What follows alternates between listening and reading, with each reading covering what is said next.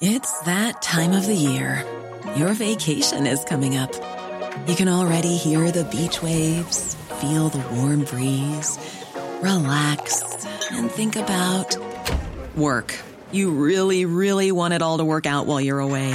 Monday.com gives you and the team that peace of mind. When all work is on one platform and everyone's in sync, things just flow wherever you are. Tap the banner to go to Monday.com.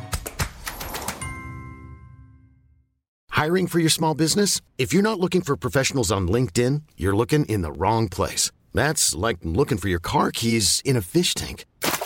LinkedIn helps you hire professionals you can't find anywhere else, even those who aren't actively searching for a new job but might be open to the perfect role. In a given month, over 70% of LinkedIn users don't even visit other leading job sites. So start looking in the right place. With LinkedIn, you can hire professionals like a professional. Post your free job on linkedin.com slash achieve today. Bonjour, je suis Clara Garnier-Amouroux et vous écoutez Code Source, le podcast d'actualité du Parisien.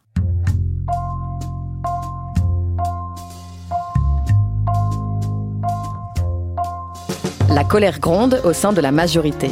Une douzaine de députés La République En Marche a démissionné depuis 2017 et depuis quelques mois, la grogne s'intensifie chez les députés marcheurs. Tension autour des investitures pour les municipales, désaccords sur la réforme des retraites, polémique pendant les débats sur la proposition de loi visant à allonger le congé de deuil parental. Au point qu'Emmanuel Macron a réuni ses députés mardi dernier, le 11 février, pour tenter d'apaiser la situation.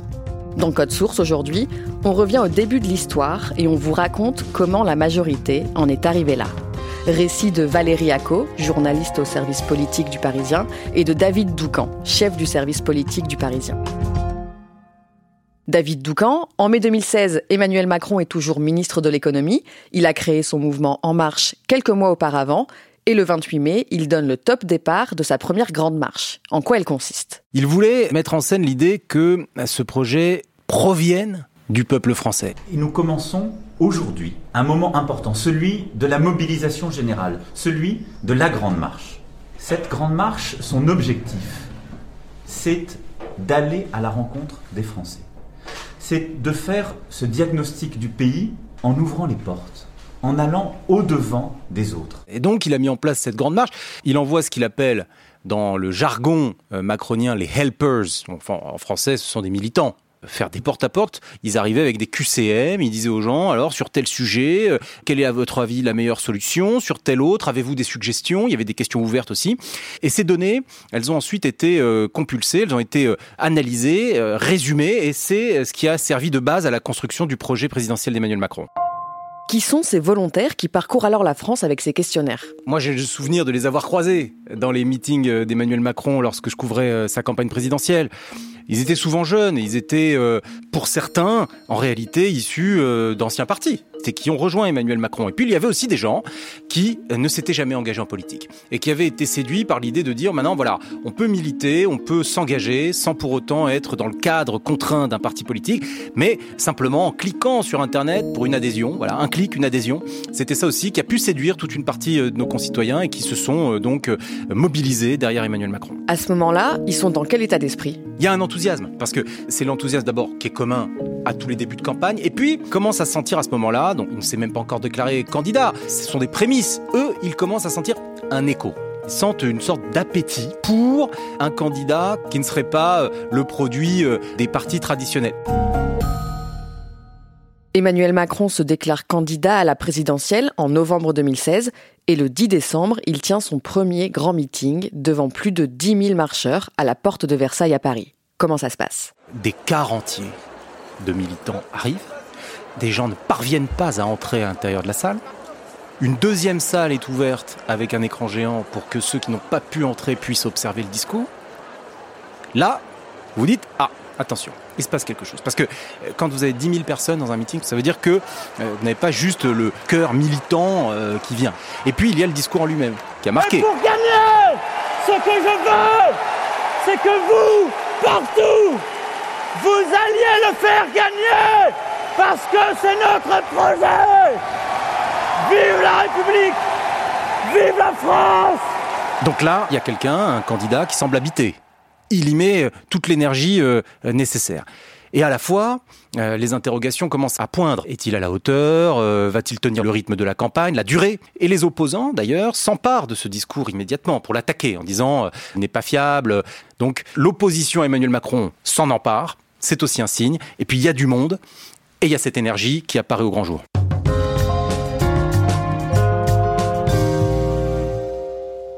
Valérie Acco, le 14 mai 2017, Emmanuel Macron est élu président de la République. Un mois plus tard, le 18 juin, le deuxième tour des élections législatives confirme que le mouvement est solide. Après à peine un an d'existence, La République en marche envoie 306 candidats à l'Assemblée nationale. Qui sont ces nouveaux députés? C'est un air frais à l'Assemblée nationale. C'est qu'on se retrouve avec des profils qui n'étaient pas les profils classiques. Il faut savoir que ce sont pour beaucoup des gens qui se sont engagés, pour certains d'entre eux, hein, pour la première fois en politique. L'objectif, c'est la parité. Il y a 50% de femmes, ce qui n'était pas si classique que ça dans les formations traditionnelles jusqu'à maintenant. Des gens issus de la société civile. Et puis aussi des politiques qui ont rejoint En Marche. Il y a notamment pas mal d'anciens élus du Parti Socialiste, qui est quand même la base des troupes d'Emmanuel Macron, à cette époque-là en tout cas. Mais euh, au-delà de ces personnalités politiques, c'est aussi effectivement beaucoup de personnes qui euh, viennent d'un horizon complètement différent. La plupart d'entre eux ont été euh, sélectionnés par Internet. Alors ce qui ne manquait pas de faire sourire tous les opposants à Emmanuel Macron, hein, qui les appelait les candidats Internet avec un petit peu de mépris, mais ça avait été la stratégie adoptée par En Marche à ce moment-là. Et du coup, dans quel état ils arrivent à l'Assemblée? Ils se retrouvent effectivement face à un univers qu'ils ne connaissent pas du tout pour nombre d'entre eux. donc c'est encore une fois assez frais. Ils découvrent ça, ils ont aussi l'envie de tout changer. Aussi, indéniablement, ils n'ont pas encore tous les codes de la politique. Hein. On voit que c'est pour beaucoup d'entre eux de véritables débutants de la vie politique. Sur, l'accompagnement, excusez-moi, de, la filière euh, industrielle. Le bal des débutants, c'est drôle quelques minutes. Franchement, c'est saoulant, quoi. Euh, oui, c'est saoulant. Mais ils étaient pleins d'enthousiasme. Dès les premiers mois au pouvoir, le gouvernement enchaîne les grandes réformes. Comment les nouveaux députés qui découvrent la vie politique vivent ce rythme c'est compliqué. C'est vrai que le, début du quinquennat était particulièrement euh, costaud. On a enchaîné les lois travail, la réforme de la SNCF, etc., etc. Donc, pour certains d'entre eux qui euh, étaient effectivement euh, avaient des profils de cadre supérieurs, hein, pour beaucoup avec des gros salaires, ils ne s'attendaient pas aux séances de nuit, à toute cette charge de travail, hein, mine de rien. Dès le mois d'août, il y avait déjà des rumeurs comme quoi certains n'en pouvaient plus, aller jeter des plonges, voulaient retourner dans le privé. Bon, ça n'a pas été exactement suivi des faits, mais ça a été une découverte un petit peu violente pour certains d'entre eux. Ce qui était étonnant à l'époque et ce à quoi nous n'étions pas habitués avec les anciennes mandatures, c'est que assez rapidement, on a eu euh, vent euh, de plaintes euh, de députés qui se disaient fatigués, bousculés dans leur, dans leur rythme personnel et familial. On n'avait pas entendu ça dans les mandatures précédentes, pas tellement.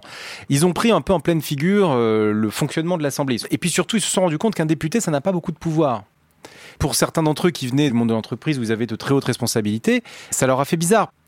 La discipline de groupe peut être assez contraignante, euh, le travail en commission peut parfois être frustrant, euh, ils ont le sentiment parfois de porter des projets pendant de nombreuses semaines et de ne pas les voir aboutir.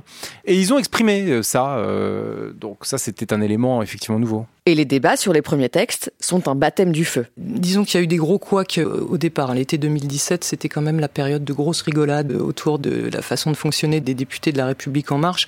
Ce qui a marqué les esprits, c'était pendant un des premiers textes emblématiques hein, défendus par euh, les marcheurs, à savoir celui sur la moralisation de la, vie politique. Celle qui était euh, présidente de la commission des lois laisse son micro ouvert, elle s'en rend pas compte, euh, et elle prend la parole, mais au beau milieu des débats. Et là, elle se, elle s'énerve contre les marcheurs qui sont pas assez offensifs. Attends, on a une responsable de texte qui est inexistante, c'est comme si elle était à Nouméa sur une chaise longue. bon. Naïma, elle fait ce qu'elle peut, et on a un groupe qui dort, qui ne s'est pas monté au créneau, qui, qui est vautré. Tout ça, micro ouvert, au beau milieu de l'hémicycle, ça n'avait pas été du meilleur effet. En juillet 2017, c'est la première convention de ce tout jeune mouvement. C'est aussi la première fois que les marcheurs rencontrent le Premier ministre et les doutes sont déjà là. Un collectif est créé, les marcheurs en colère. Exact, oui, ça commence déjà à grogner. Eux, ce qu'ils veulent, c'est dénoncer un manque de transparence, un manque de démocratie interne au sein d'En Marche. C'est aussi le fait d'une certaine frustration, parce que beaucoup de ces marcheurs qui se sont engagés dans la campagne d'Emmanuel Macron espéraient avoir euh, en retour une candidature pour les législatives. Et évidemment, tout le monde n'a pas pu être satisfait. Et puis la promesse de ce mouvement de faire de la politique différemment, d'avoir un mode de fonctionnement plus démocratique, eh ben, n'a pas forcément été tenue. C'est-à-dire que les marcheurs qui espéraient pouvoir euh, avoir leur mot à dire, parce que c'était quand même la démocratie participative, hein, c'était quand même ce que défendait Emmanuel Macron au départ, se sont vite euh, retrouvés confrontés à une organisation pyramidale. Il y avait aussi également des rivalités sur le terrain entre marcheurs, des personnes qui voulaient être référentes locales à la place du référent local. Enfin, le truc assez classique de relations humaines qui se passe pas bien et puis qui assez rapidement se transforme en début de germe de contestation au sein des marcheurs. En avril 2018, c'est la loi Asile et Immigration qui crispe les députés marcheurs les plus à gauche. Est-ce que vous pouvez nous raconter comment se passe le vote? Disons que c'est le premier moment où on sent de réelles tensions au sein du groupe En Marche. Euh, Jusqu'à maintenant, ils avaient, hérité de ce sobriquet euh, de députés godillots, à savoir les députés qui votaient tous les textes qu'on leur proposait. Bah là, pour la première fois, on change un petit peu de tonalité. Les députés de l'aile gauche, euh, qui sont sur une ligne politique issue du Parti socialiste, et qui sont pas du tout sur ces sujets euh, régaliens, asile, immigration, tous un petit peu quand ils voient la, la loi défendue par Gérard Collomb. Les centres de rétention deviennent des centres de détention et sont indignes de notre République. Emmanuel Macron, c'est le premier qui nous a dit qu'il faut renverser la, la, table. Je ne pense pas que des godillots à l'Assemblée aideront plus Emmanuel Macron. Richard Ferrand, alors au départ, il avait glissé cette consigne qui était qu'une abstention c'était un péché véniel et un vote contre c'était un péché mortel. Sous-entendu, vous votez contre, vous sortez. Et tout ça, on se dit, oulala, va y avoir une fronde extraordinaire, ça va monter en puissance. Au final, ça s'est traduit par 14 abstentions, et euh, un vote contre. Il y a eu une députée qui a voté contre la loi asile-immigration et elle n'a pas eu de sanction du tout. Mais ça a été quand même un épisode qui a souligné pour la première fois qu'il pouvait y avoir des frictions, des divergences et puis des appréciations différentes au sein du groupe En Marche. En revanche, le 22 avril 2018, il y a une première démission. C'est le député Jean-Michel Clément qui quitte le groupe. Il a été le premier à quitter le groupe. Il avait un problème de conscience avec la loi asile-immigration.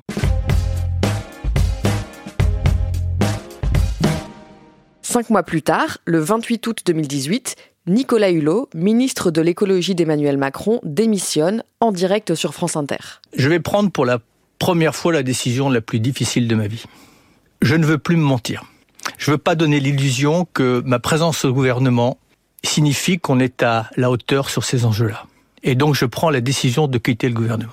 Est-ce que vous remarquez un changement d'état d'esprit chez les députés La République en marche à ce moment-là?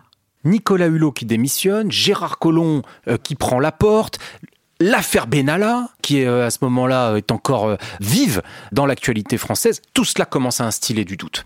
Parce que ces députés marcheurs, ils se sont lancés en 2017, ils avaient cet enthousiasme, cette envie derrière Emmanuel Macron. Et lorsque Nicolas Hulot claque la porte, Gérard Collomb de la même manière, et il y a l'affaire Benalla, eh bien, c'est Macron lui-même qui vacille. Ses plus proches lieutenants, les plus connus, s'en vont. Il est directement mis en cause dans une affaire qui a quand même très fortement interpellé euh, les Français, l'affaire Benalla. Et donc ces députés, à ce moment-là, eh, bien sûr, eux aussi sont troublés. Ils sont troublés, ils sont inquiets. Ils se disent, le chef de l'État, celui qui nous a emmenés ici, celui que nous suivons, celui que nous défendons, eh bien, nous le voyons vaciller. Donc c'est normal. par effet de conséquence, eux aussi se retrouvent à ce moment-là déstabilisés. On en arrive à la rentrée 2018, La République en marche ne connaît pas de répit, et depuis leur circonscription, les élus transmettent au gouvernement la colère qu'ils sentent monter sur le terrain. Les députés La République en marche, dès le mois de novembre, commence à dire on sent que quelque chose gronde. Au moment où le président de la République a fait son itinérance mémorielle dans l'Est et dans le Nord de la France, il était interpellé à chaque coin de rue et il était interpellé sur le prix de l'essence. Vous n'êtes pas juste avec le gouvernement.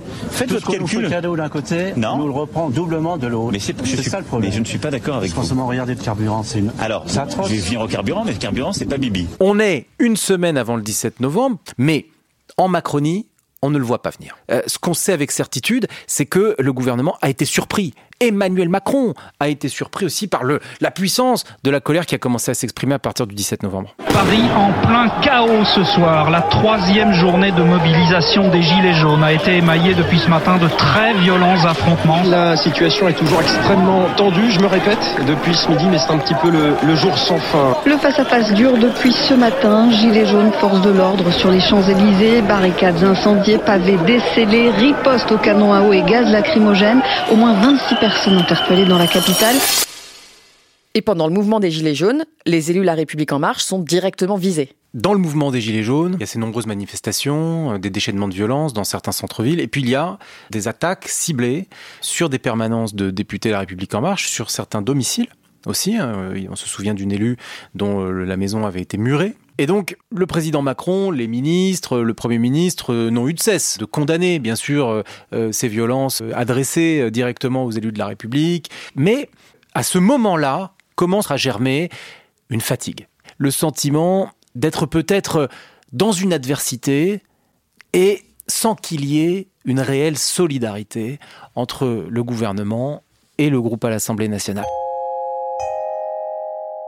Les députés de la majorité sont donc déçus par leur mandat et certains se projettent dans les municipales. Comment se passe la course à l'investiture? Ça se passe pas très bien.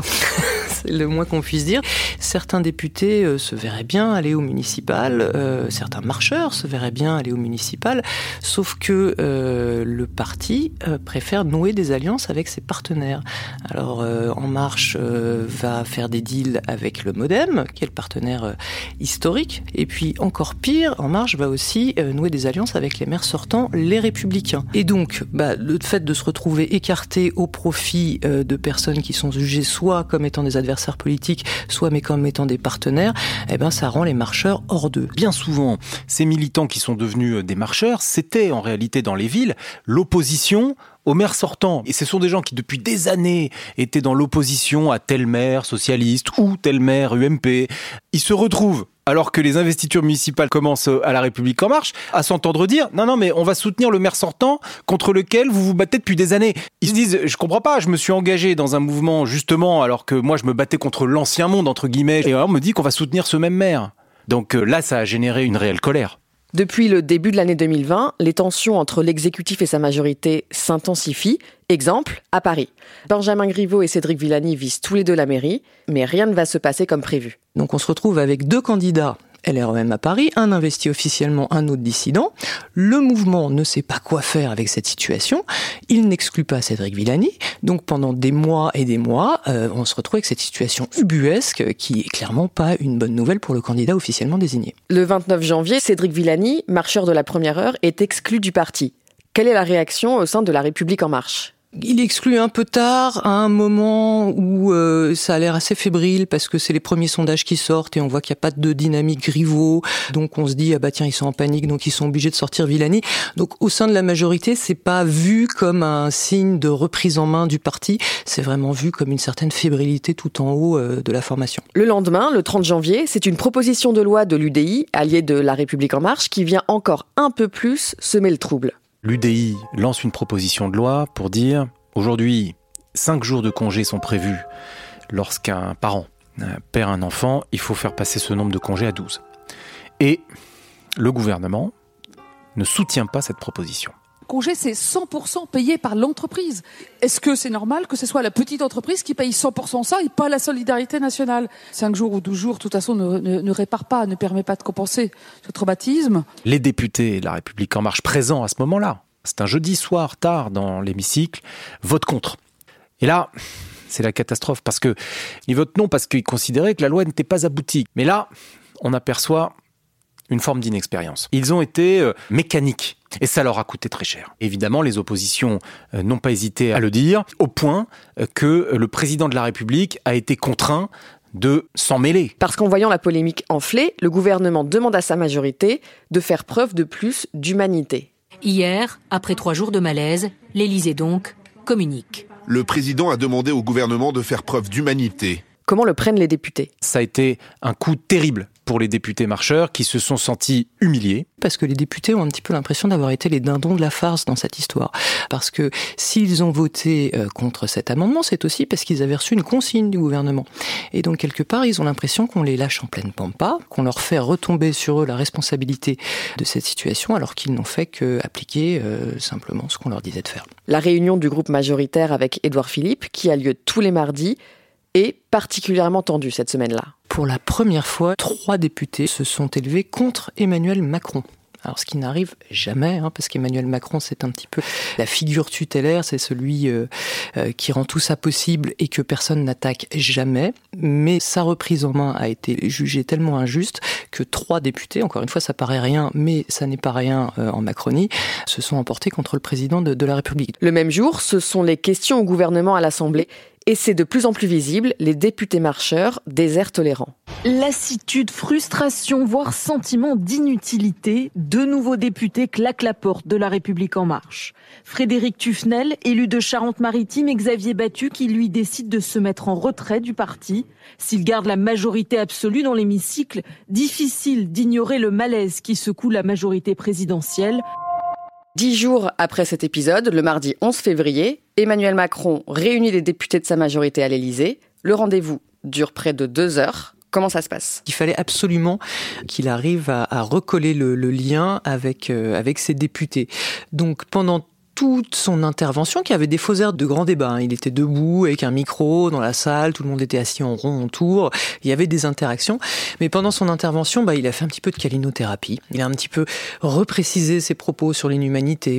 Et puis, euh, il a aussi euh, souhaité les remobiliser pour la suite, hein, sur la, réforme des retraites, pour qu'ils y aillent tous ensemble. Et puis la, suite du quinquennat avec en vue 2022. Parce que l'idée, c'est ça, c'est de garder euh, bah, ce lien intact avec sa majorité. C'est un épisode qui marque un tournant pour la première fois, on a entendu des députés, alors certes pas nombreux, mais quand même, on a entendu des députés euh, bah, euh, s'offusquer, dire du mal d'Emmanuel Macron, ce qui n'arrivait jamais jusqu'à maintenant. Valérie Acco, David Doucan, depuis 2017, une douzaine de députés La République En Marche ont démissionné. Est-ce que c'est beaucoup par rapport aux précédentes majorités? Cet épisode euh, du congé de deuil parental tombe vraiment très mal. Parce que la réforme des retraites arrive sur le métier à tisser. La stabilité du texte, elle est essentielle politiquement pour Emmanuel Macron puisqu'il joue son quinquennat là-dessus. Hein. Donc, à court terme, euh, oui, il y a une difficulté pour le gouvernement. Ils sont ces marcheurs-là dans une relation affective avec Emmanuel Macron. Lorsque les socialistes 2012-2017 sont dans une relation politique avec François Hollande. Vous avez une majorité pléthorique de députés marcheurs qui sont dans une relation qui, au fond, est plus affective que politique à l'égard d'Emmanuel Macron. Ils ont l'impression que celui qu'ils aiment leur dit Vous n'êtes pas digne finalement d'avoir cette relation de complicité, d'affection et de confiance que nous entretenons depuis 2017. Et ça, ça les blesse profondément. Il y a aussi une petite difficulté pour Emmanuel Macron, c'est qu'il a été élu en 2017 avec un socle qui était plutôt de centre-gauche. Euh, sa majorité, alors elle est diverse, mais c'est vrai que dans euh, des grandes largeurs, elle est quand même plutôt issue aussi du centre-gauche. Et plus ça va, plus Emmanuel Macron il mène une politique de centre-droit. Donc ça va être la difficulté pour lui, c'est de garder la cohésion de sa majorité, de son groupe, de tous les gens qui l'ont suivi, tout en continuant à, à mener cette stratégie.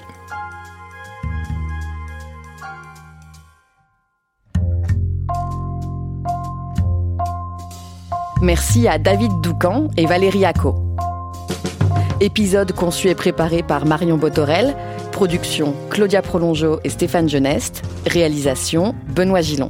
Code Source est le podcast d'actualité du Parisien, disponible chaque soir du lundi au vendredi à 18h.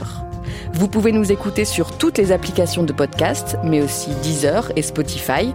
Et n'hésitez pas à nous écrire code source at leparisien.fr.